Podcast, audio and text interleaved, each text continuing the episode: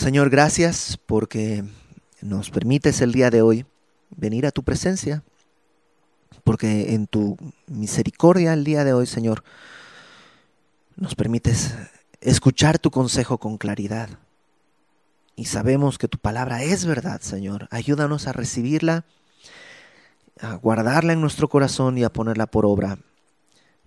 Que tu Espíritu Santo en nosotros produzca el querer y el hacer para que te glorifiquemos, Señor.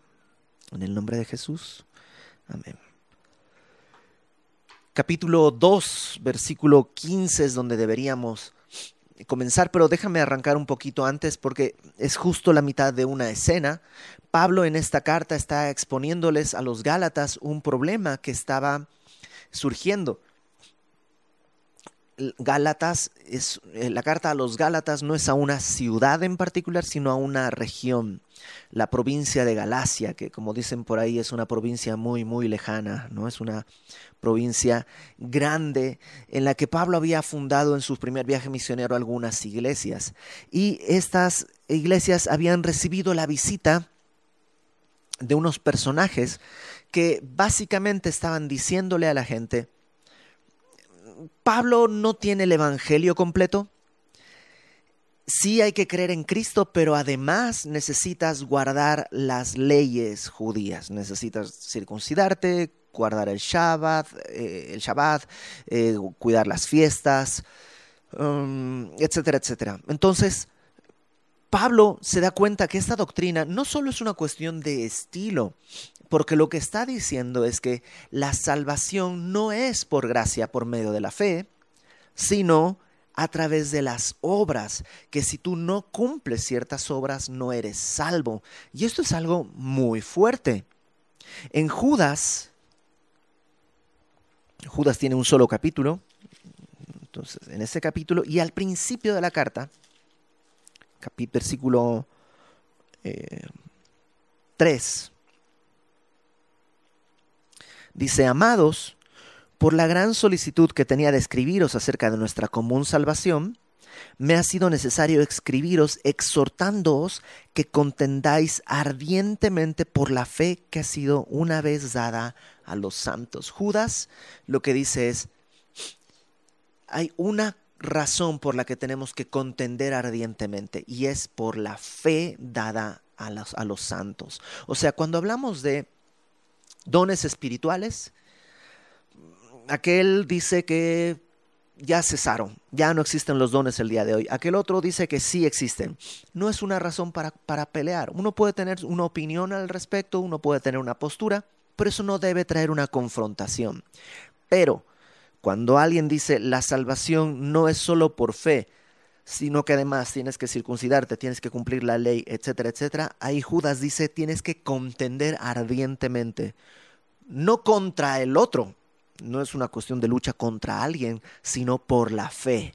Tienes que dejar muy claro para ti y para los que te escuchan que la salvación en Cristo es suficiente, no existe otra, solo a través de la fe, perdón, a través de la gracia de Dios que nos ha dado fe para tener acceso a esa gracia. En Efesios dice eso, porque por gracia somos salvos por medio, esto es a través de la fe, que es un don de Dios.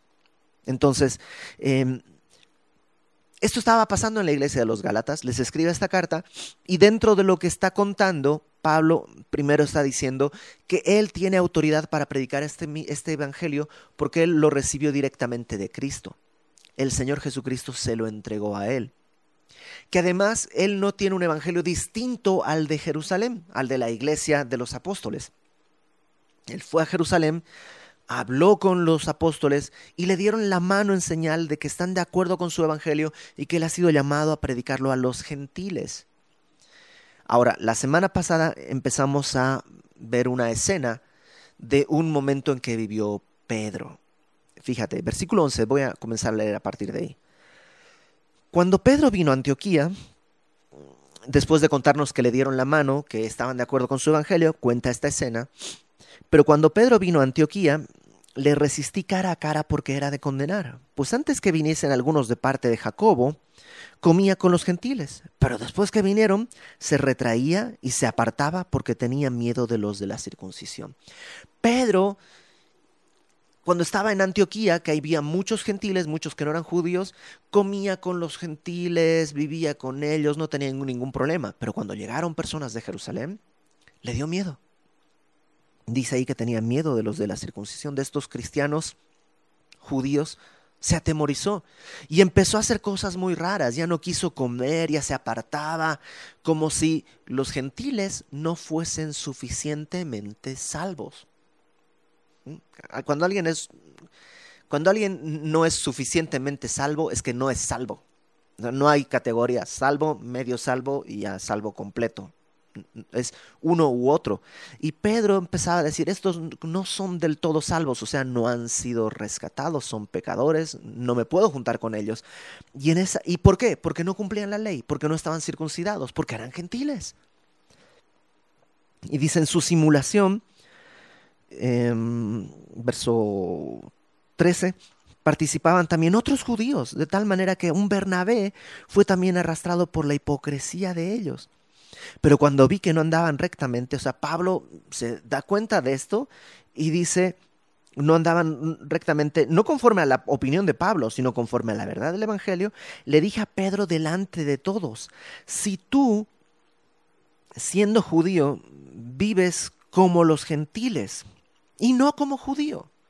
O sea, lo que le dices, Pedro, todavía tienes así aroma y hay un pedazo del camarón que te comiste ayer y un poco de las carnitas que te comiste ayer. O sea, tú vives como gentil, no vives como judío, no seas hipócrita. ¿Por qué obligas a los gentiles a judaizar? Porque ahora resulta que les dices, no, ¿saben qué? Tienen que eh, cumplir la ley, cuando tú no lo estás haciendo. Y ahí nos quedamos la semana pasada. Em, me da consuelo, ¿sabes? Me da consuelo saber que aún entre estos grandes hombres podía haber debilidad y podían exhortarse unos a otros, porque Pedro no era infalible. Estamos hablando de un Pedro que ya es creyente, no es un Pedro antes de la cruz, que era impulsivo y no tenía el Espíritu Santo. No, no, no, ya pasamos Hechos 2, el Espíritu Santo ya vino sobre Pedro, ya ha hecho cosas valerosas y valiosas. Aún así sigue siendo un hombre. Y Pablo, siendo un hombre, es capaz de ver que tiene que, por un lado, defender la verdad del Evangelio y por otro, exhortar a alguien que está caminando mal, en amor, con firmeza, pero en amor. Entonces, continúa este diálogo entre Pablo y Pedro. Pablo le dice, nosotros, o sea, Pedro, tú y yo, acuérdate, está en esta discusión probablemente en medio de la cena, en medio de la comida, que le dice, ¿qué te pasa? O sea, ¿quién te crees? ¿Por qué estás judaizando? ¿Por qué no te sientas con los gentiles? Si ayer estabas comiendo con ellos y ahora qué sucede?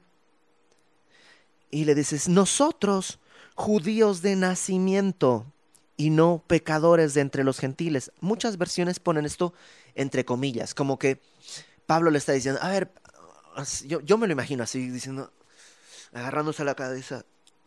A ver, a ver, Pedro, nosotros, tú y yo, que nacimos judíos, de padres judíos, en una nación judía, circuncidados al octavo día, enseñados en las leyes, tuvimos nuestro bar mitzvah, fuimos a la sinagoga, o sea, judíos de verdad.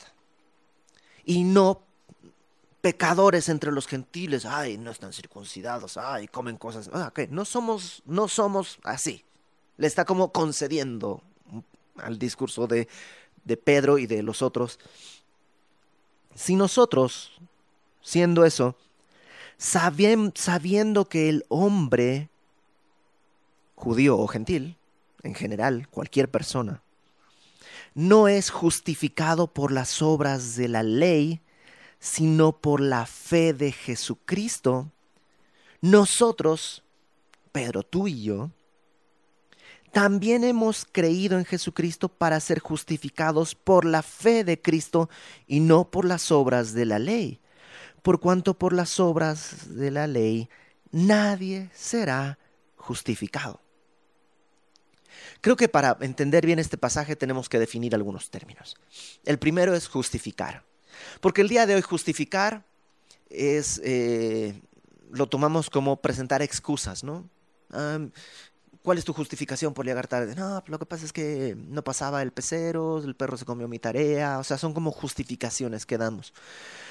Pero en realidad el término justificar en la Biblia habla de hacer justo. Digamos que en la mentalidad bíblica hay dos posiciones en las que podemos estar. Justos, esto es perfectos, que hacemos todo bien delante de Dios, que Dios tiene una aprobación, eso es justo, como Dios es justo, perfecto y sin mancha, sin pecado, eso es justo. Y pues la otra opción es injusto.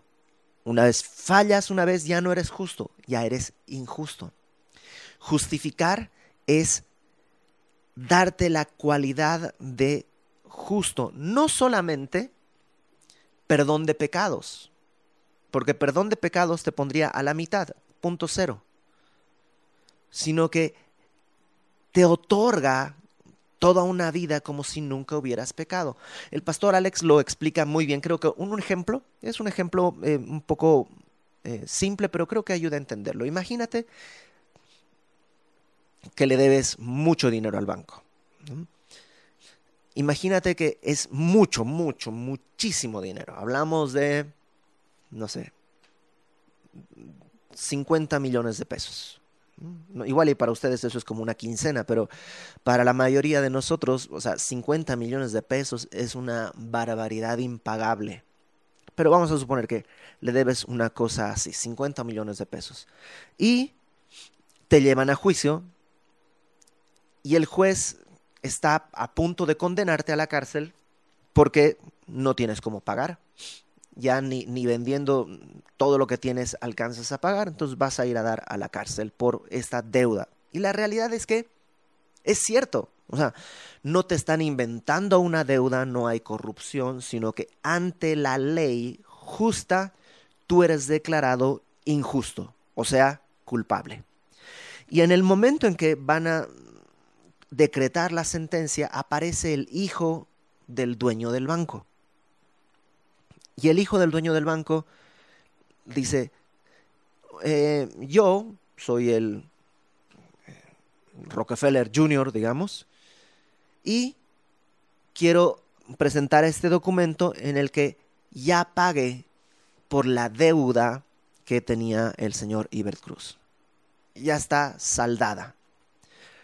Y entonces el juez la ve y dice, ante esta evidencia, el caso es descartado porque no hay delito que perseguir, se declara justo al que estaba siendo acusado, o sea, se declara inocente, perdón, se lo declara inocente y ¡paf! se cierra eso. Ya respiras. Pero aquí hay un problema. Tratando de pagar esa deuda, la verdad es que ya no tienes casa, no tienes coche, no tienes ropa, no tienes dinero, no tienes tarjetas, no, o sea, estás completamente vacío. Y aunque ya eres inocente, sabes que vas a salir y tienes que robar para comer o endeudarte. O sea, la vida no va a ser fácil. Pero cuando estás saliendo del edificio, se te acerca nuevamente el hijo del dueño y te dice, quería decirte una cosa, no solamente pagué tu deuda, sino que aquí tienes una tarjeta de una nueva cuenta que abrí para ti en la que tienes 300 millones de pesos para que puedas vivir tranquilo. Entonces no solo te quitaron la deuda, sino te abonaron. Eso es lo que hace la justificación.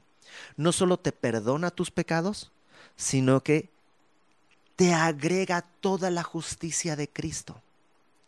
Ahora, para poder entender bien, bien, bien esto de la justificación, déjame leerlo una vez más versículo 16. Eh, Sabiendo que el hombre, cualquiera, Pedro, tú y yo, dice Pablo, no es justificado, hecho justo por las obras de la ley. ¿Por qué? Porque la ley lo único que te muestra es la justicia de Dios. La ley dice, de este tamaño es el estándar de Dios. Y ninguno de nosotros puede cumplirlo porque no está en nuestra capacidad. No podemos vivir de esa manera. Es imposible. Y más cuando entiendes que Jesús aclaró no solo la ley, sino el espíritu de la ley. Que Jesucristo dice, oísteis que fue dicho no mataréis, pero yo les digo que si te enojas con tu hermano ya eres culpable de juicio. No, pues o sea, si antes con la ley no más era culpable, con el espíritu de la ley soy doblemente culpable. ¿Qué me queda? Pues la muerte. No me queda otra, no hay escapatoria. Pero acompáñame a Romanos capítulo 3, por favor. Romanos capítulo 3.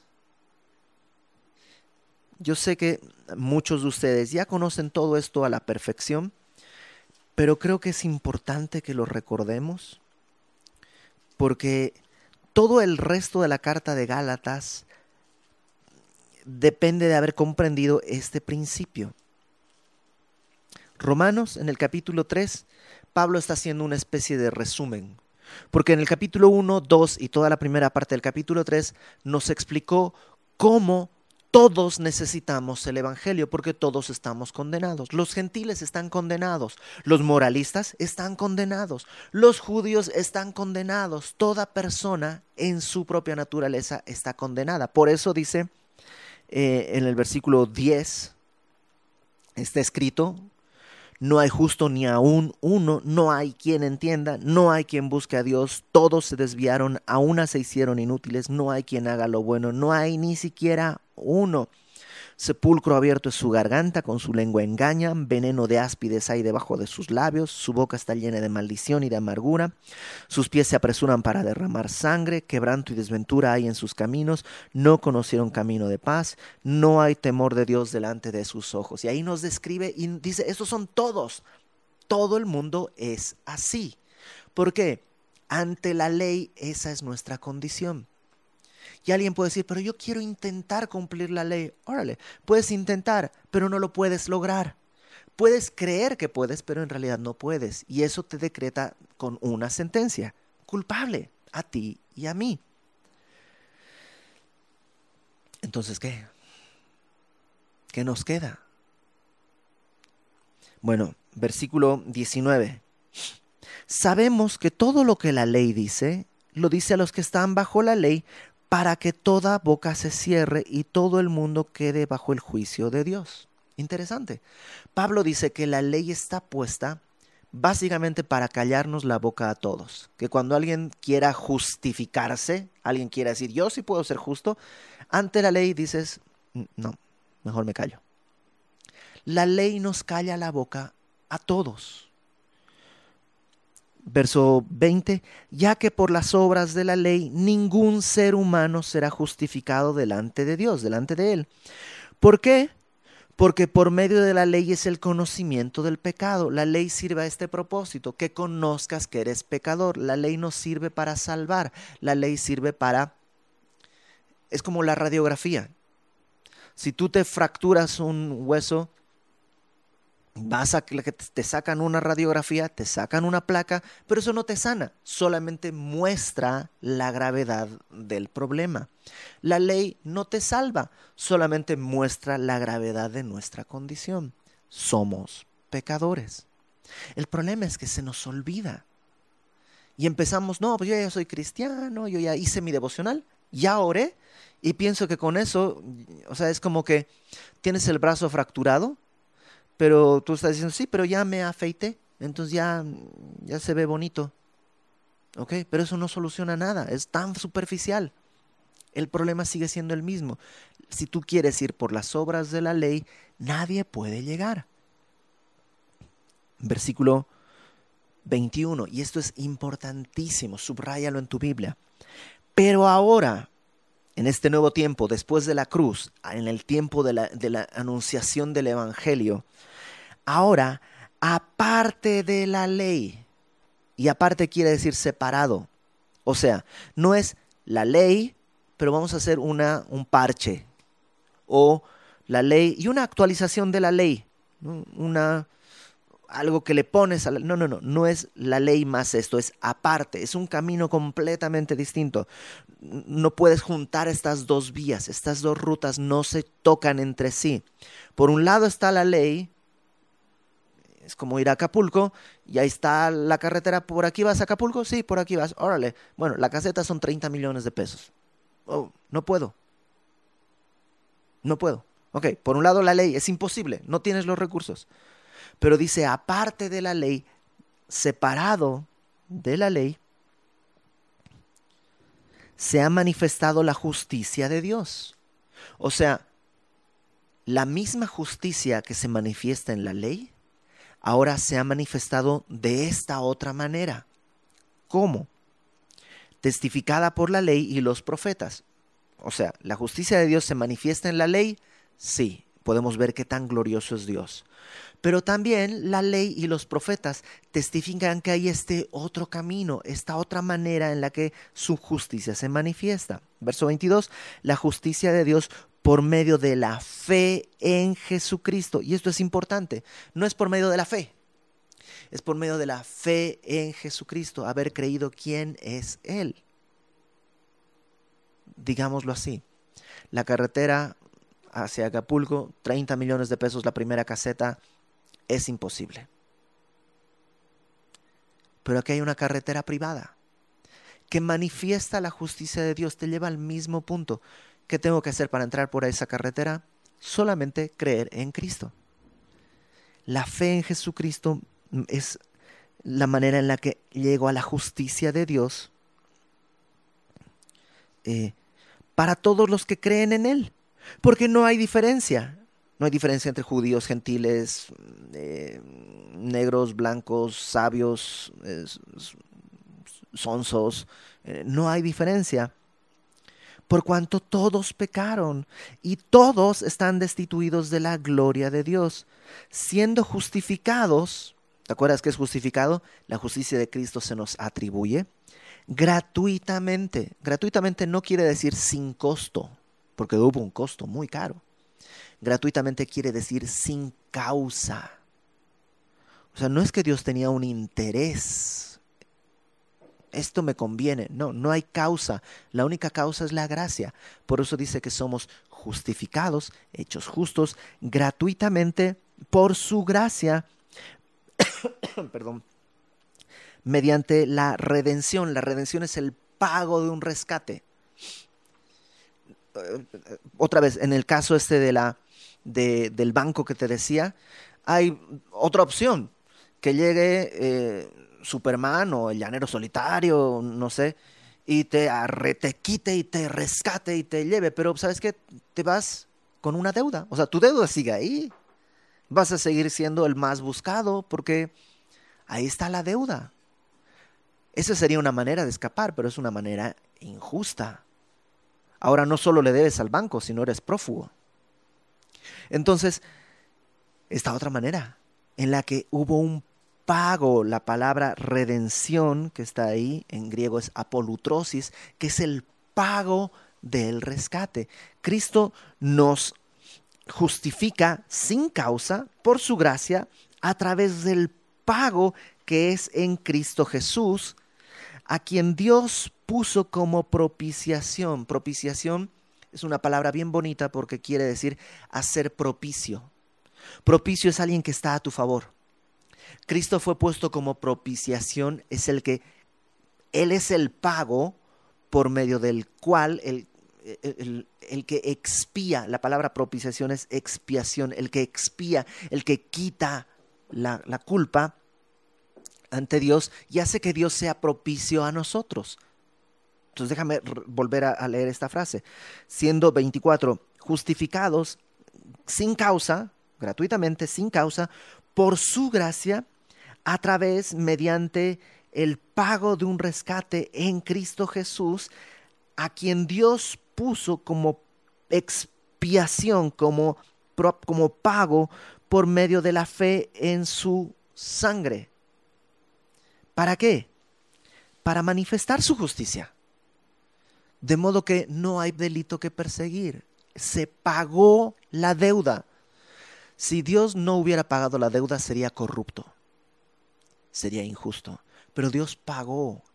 La paga del pecado es muerte y Él murió para pagar esa deuda. Entonces manifiesta su justicia a causa de haber pasado por alto en su paciencia los pecados pasados, con la mira de manifestar en este tiempo su justicia, a fin de que, fíjate esto, Él sea el justo, el juez justo, y el que justifica al que es de la fe de Jesús.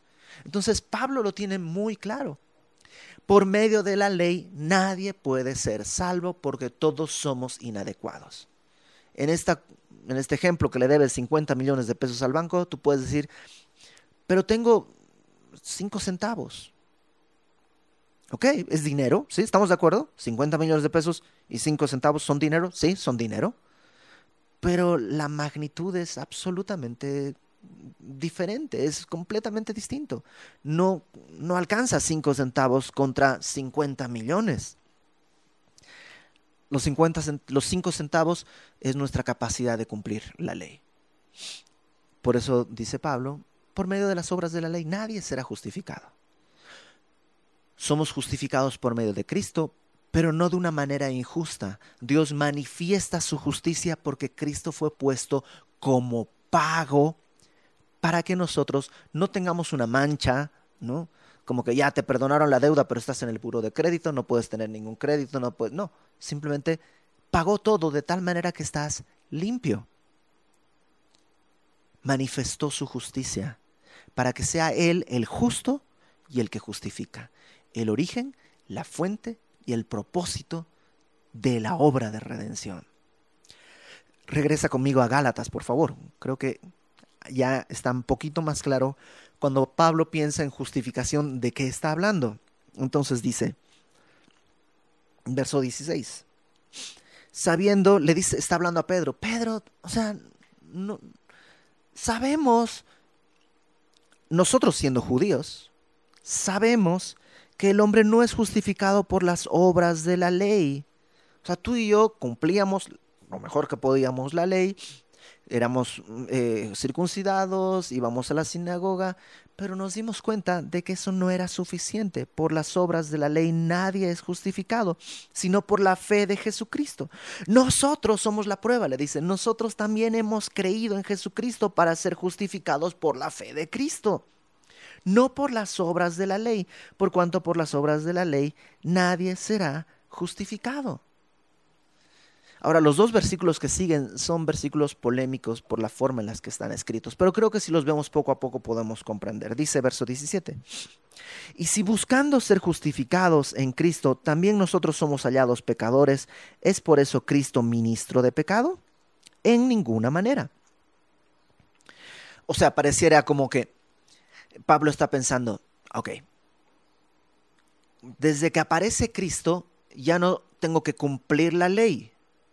Entonces, ante la ley, Cristo lo que hace es perjudicarme, porque antes por lo menos intentaba, pero desde que creo en la fe, por la, en la justificación por fe, pues ya la ley me super condena. Entonces Cristo es un ministro de pecado. Cristo lo que hace es perjudicarme. Cristo me hizo más pecador porque ya no estoy intentando cumplir la ley, ¿no? Ya como kosher, perdón, ya como carnitas. Antes no comía carnitas, ya tenía un puntito en la ley. Ahora ya puedo comer carnitas. Cristo me hizo más pecador. O sea, déjame leerlo de nuevo. Si buscando ser justificado en Cristo por medio de la fe, resulta que soy hallado pecador ante la ley, porque pues ya me parezco a los gentiles y la ley declara que los gentiles son pecadores. Cristo es ministro de pecado, o sea, Él me incita a pecar. Y Pablo dice con toda claridad, en ninguna manera. Verso 18. Porque si las cosas que destruí, las mismas las vuelvo a edificar, transgresor me hago. Y otra vez este versículo es difícil porque cambia un poco la persona, pero yo creo que Pablo está siendo amable en vez de decirle, Pedro, las cosas que tú destruiste, el edificio que tú querías construir conforme a la ley, ya lo destruiste al venir a la fe en Cristo. Pero ahora lo quieres volver a edificar. David Gusick dice, imagínate que tú tienes que cruzar un río y tienes que construir un puente. Ya estás haciendo tu puente con ramitas, con palitos de picolé, no, no se picolé acá, eh, la de helado, de helado hielo con agua, este, paleta de hielo, ajá, abatelenguas se llama, ¿no? Perdón, me salió ahí el, el, boliviano de la nada. Pues estoy construyendo mi puente con abatelenguas, con ramitas, con hojitas, y tengo que construir un puente para cruzar un río de 50 metros. Y es, es completamente inútil, destinado al fracaso. Y Cristo me dice, yo acabo de construir un puente acá glorioso, maravilloso. Además tiene una banda corrediza de modo que te paras y solito te lleva hasta el otro lado. No tienes que eh, tú correr ni nada. Tiene techo para que no te, no te asfixie el calor. Y tú le dices, ah, sí, pero ¿sabes qué? Voy a volver a trabajar en mi puente. Ahí yo creo que sí lo voy a lograr. Eso es lo que dice Pedro, estás haciendo eso. Tú buscabas ganar la justificación por medio de la ley. Pero cuando vino Cristo te diste cuenta que eso ya no era necesario y destruiste tu puente chafa. Pero ahora quieres volver a construirlo, quieres volver a, edificarlo. Pero lo dice hablando en sí mismo para no darle tan duro a Pedro. Dice, por eso, si, si las cosas que destruí, el judaísmo como forma de salvación, la ley, las vuelvo a edificar, soy transgresor porque yo, por la ley, soy muerto para la ley. ¿Qué quiere decir esto? La ley me mata, porque como no puedo cumplirla, tiene una sentencia, muerto. Hay una pena de muerte contra mí. Y eso es bueno, porque el propósito de la ley no es dar vida, sino traer que decía en Romanos, encerrar a todos bajo pecado para que todos cierren la boca. Por la ley, dice Pablo, soy muerto para la ley, a fin de vivir para Dios. Cuando la ley estaba, nuestro esfuerzo no es agradar a Dios, sino cumplir la ley. Y cuando cumples algo de la ley, ah, te sientes, oh, soy es como los impuestos. ¿Quién paga impuestos con gozo? Pagamos impuestos porque es la ley. ya, ya pagué impuestos, ya me siento más tranquilo. Pero no lo estamos haciendo para agradar a nuestro gobierno. Lo hacemos porque hay que hacer. La ley puede producir eso, te puede motivar a hacer cosas, pero no estás buscando agradar a Dios, solamente tienes temor de lo que va a venir, pero como además ni podemos, lo que dice Pablo es que por la ley soy muerto para la ley, pero cuando entiendo eso, que no puedo, estoy vivo para Cristo, vivo para Dios. ¿Cuándo sucedió esa muerte? ¿Cuándo me mató la ley para la ley? Verso 20. Con Cristo estoy juntamente crucificado. En ese momento, en el momento en que tú crees en la cruz de Cristo, lo que estás diciendo es, yo no puedo cumplir la justificación. Yo no puedo. No puedo ser salvo por mis méritos. Por eso he creído en el Evangelio, que dice, cree en la cruz, en el Evangelio, en las buenas nuevas, en el sacrificio y la resurrección de Cristo, y con esa fe serás salvo. Cuando creo eso, estoy muerto. He sido crucificado con Cristo y ya no vivo yo. Cristo vive en mí. Digámoslo de una manera distinta. Ya no es mi vida la que uso. Esta vida ya no me corresponde, ya no me pertenece. Es Cristo el que vive en mí. Pero todavía me quedan años con este cuerpo, ¿no? Con este pellejo todavía te quedan unos años tal vez. Por eso dice, lo que ahora vivo en la carne, lo que me falta vivir en este cuerpo, lo vivo no para la ley, sino en la fe del Hijo de Dios, el cual me amó y se entregó a sí mismo por mí. ¿Por qué me amó y se entregó a sí mismo por mí? Porque no había otra solución. No había otro camino. Cristo tenía que, en su amor, ser puesto como propiciación, como pago de nosotros, ser Él la expiación de nuestro pecado, de tal manera que ahora yo encuentro libertad. Lo hizo por amor y por eso dice, ahora ya no vivo yo, vive Él en mí y lo que me toca vivir lo voy a vivir en la fe del Hijo de Dios, no en la ley, porque Él me amó y se entregó por mí. ¿Qué hizo la ley por ti? Nada. La ley nomás está parada así diciendo culpable, culpable, culpable, culpable, culpable, culpable. En cambio, Cristo se acercó, se agachó, te levantó, puso sus manos donde tenían que estar las tuyas, puso su cuerpo donde tenía que estar el tuyo, murió por ti y por mí que teníamos que haber muerto, y resucitó para que en su resurrección nosotros tengamos vida. ¿Qué hay que hacer? Solo creer por medio de la fe en Cristo. Porque por las obras de la ley nadie será salvo. ¿Está mal intentar cumplir la ley? No, no está mal. Es frustrante. Si te gusta, pues inténtalo pero nunca pienses que lo estás logrando. Y nunca pienses que eso te pone en ventaja sobre aquel otro que no está queriendo cumplir la ley, que solamente está caminando en base a Cristo. Oye, pero esto no va a provocar que la gente ahora viva como quiera y pues ya soy cristiano y voy a tener dos mujeres y voy a vivir, eh, voy a tomar y beber y drogarme y total, pues no es por la ley. No, porque aquel que es de Cristo ya no vive su vida, sino Cristo vive en él. Y eso hace una diferencia enorme. Jeremías y Hebreos hablan de que hay un nuevo pacto. Dice, este es el pacto que haré. Voy a escribir mi ley en sus mentes y en su corazón. De modo que la ley ya no es este ente externo que me obliga, sino desde adentro, escrita en mi corazón, ahora es mi deseo. Siempre he puesto este ejemplo y creo que es un buen ejemplo.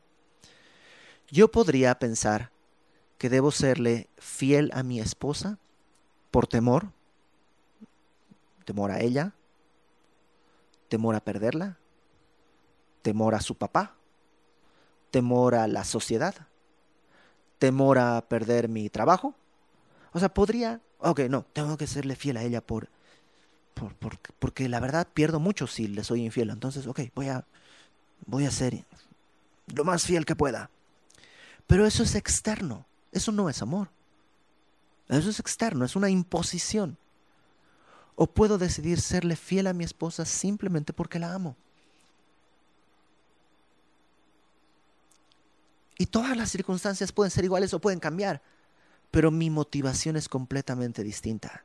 Va de adentro hacia afuera. Por medio de la ley nadie puede ser salvo.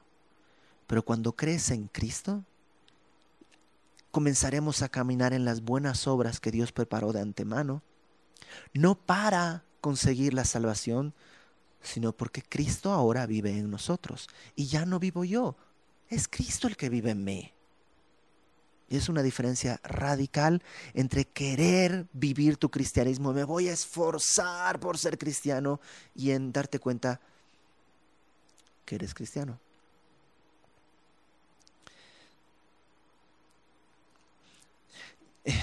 Me acaba de pasar. A veces se me salen palabras de mi, de, mi vida en Bolivia, ¿no? Términos, palabras, frases. Incluso a veces hasta se me sale, por alguna razón me regresa el acento. Es porque es parte de mí. No estoy tratando de portarme como boliviano. No, es parte de mí. Yo soy boliviano, es parte de mí. Y cuando estoy en Bolivia sueno mexicano. ¿Por qué? Porque ahora también es parte de mí. No tengo que fingirlo. No tengo que como Pedro, tratar de vivir una vida distinta nomás por temor y que no me digan. No, simplemente hay algo en mí que ha cambiado en 21 años en México. Lo mismo ocurre cuando vienes a Cristo. Algo cambia. Algo cambia. De tal manera que no necesitas fingir, sino que ahí está. Ya no vivo yo. Y sería inútil, no solo inútil, dice, me haría transgresor tratando de regresar a la ley. Fíjate cómo acaba este, este capítulo. No desecho la gracia de Dios. Ojo, regresar a buscar la salvación por medio de las obras de la ley es desechar la gracia de Dios. Dios viene con toda su gracia y tú le dices, sí Señor, gracias, pero eh, yo voy a ganar mi camino al cielo yo voy a portarme bien, yo ya estoy intentándolo, o sea, yo estoy ya cumpliendo la ley, ya estoy guardando el Shabbat, ya estoy haciendo estas cosas, ya me voy a circuncidar, ya esto, el otro. ¿Sabes qué es eso? Desechar la gracia de Dios, hacerla a un lado, despreciar. Literalmente la palabra desechar es tomar como algo sin valor. La gracia de Dios. Pues si por la ley fuese la justicia, o sea, si alguien pudiera cumplir la ley y ser justo, por demás murió Cristo. O sea, si alguien, una persona en la historia de la humanidad, si uno pudiera alcanzar la justicia por medio de la ley, quiere decir que es posible. Y lo que nos faltaría sería fuerza de voluntad, disciplina, coraje, educación. Pero por medio de las obras de la ley nadie, ningún ser humano puede ser salvo. Porque además, como vamos a ver en, ver en los siguientes capítulos, el propósito de la ley no era salvarnos. No era salvarnos. No es mala la ley, pero su propósito no es salvarnos. Su propósito es muy distinto, conducirnos a Cristo. La ley encerró todo bajo pecado, de tal manera que tú y yo estamos en un hueco. No nos mete en un hueco, solo enciende la luz y te das cuenta que estabas en el hueco, del que solo puedes salir si alguien avienta una escalera desde arriba, y esa escalera es Cristo, que habiendo pagado el precio de tus pecados y mis pecados, siendo la propiciación por nosotros, entonces ahora Él es el medio por el cual por medio de la fe en su sangre, podemos llegar al Padre. Después de, de ver todo esto, ¿quién quiere cumplir la ley? Es desechar la gracia. Ahora, como te decía, no se trata de que ahora voy a vivir de manera este, pecaminosa, porque eso querría decir que en realidad no conozco, no conozco a Cristo. Pablo, cuando le escribe a Timoteo, le dice que la ley es buena. Acompáñame, vamos a. Y con eso vamos a terminar. Timoteo, primera de Timoteo.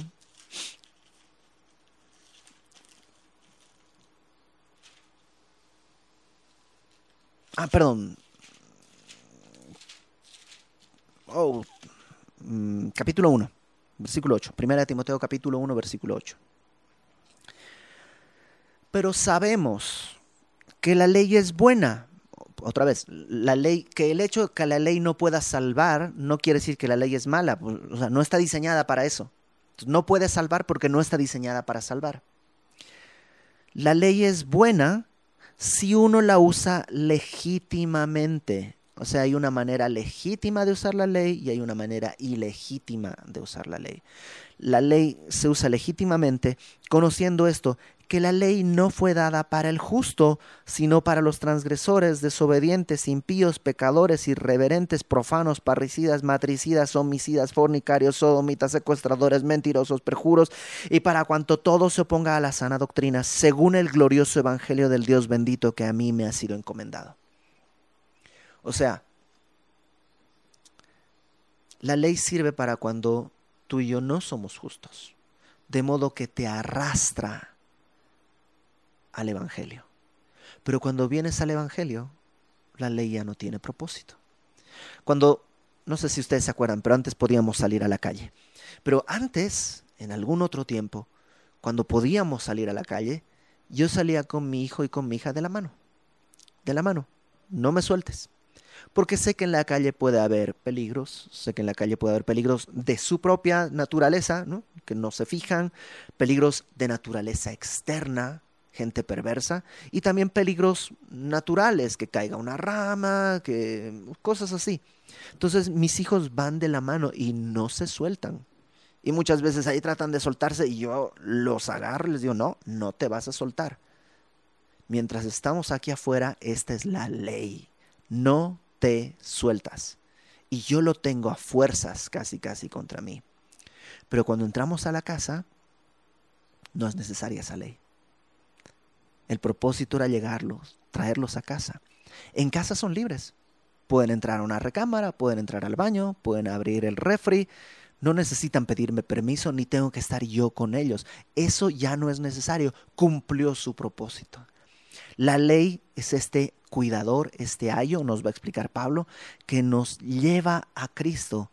Pero venidos a Cristo, no es que la ley desaparece o que la ley ya no existe o que la ley es mala, simplemente cumplió su propósito y ahora en Cristo tenemos una nueva vida. Y ya no vivimos nosotros nosotros estamos crucificados. Pero el tiempo que nos resta en la carne lo vivimos en la fe de Cristo, que nos amó y se entregó a sí mismo por nosotros. Por eso no desechamos la gracia. Si tú has estado tratando de vivir con una condena, queriendo por medio de la fuerza agradar a Dios, te vas a desgastar. Si a tu voz viene, a tu, a tu oído viene la voz diciendo, no puedes, no puedes, no te das cuenta. En vez de pelearte con esa voz, lo que tienes que hacer es decir, sí, no puedo. Y deja que la ley te mate. Declárate culpable. Sí, eres culpable. No es una injusticia que la ley te declare culpable. Declárate culpable. Que la ley te mate. Y cuando entiendes que estás muerto, entonces podrá brillar el Evangelio y podrás vivir para Dios, de acuerdo al Evangelio de Dios, en la gracia de Dios. No desecho la gracia, porque si por medio de la ley fuese la justicia, por demás murió Cristo. Pero no murió por demás. Era necesario y el día de hoy extiende su mano. El día de hoy te dice, descansa yo voy a hacer la obra. Dame tu vida. Dame tu vida. Deja de querer dominarla. Incluso de querer dominarla para llegar a mí. No puedes. Deja de, déjame, dice Dios. Déjame dominar tu vida. Entrégala, suelta, muere. Y cuando mueres, te darás cuenta que su vida sabía mucho mejor que la que tú y yo queríamos abrazar. Vamos a orar. Señor, gracias porque nos permites descansar en eso. Gracias, Señor, incluso por Pedro que cometió esta torpeza tan grande de la cual Pablo tiene que escribir y, y la cual nosotros encontramos bendición al escucharlo. Ayúdanos, Señor, a no querer darte razones para bendecirnos, a no pretender en nuestras fuerzas algún mérito, sino que siempre de tu gracia podamos caminar adelante, Señor, y haya muchas obras que hagamos y muchas cosas buenas que broten de este conocimiento de tu gracia, pero que siempre podamos entender que hemos muerto para la ley, pero estamos vivos para ti, con tu vida, porque fuimos crucificados, y que el resto de vida que nos queda, Señor, lo podamos usar para vivir en fe y así tú seas glorificado, Señor. Trae tu Espíritu Santo sobre nosotros. Levanta nuestro corazón y nuestra mente y sé exaltado, Padre. En el nombre de Jesús. Amén.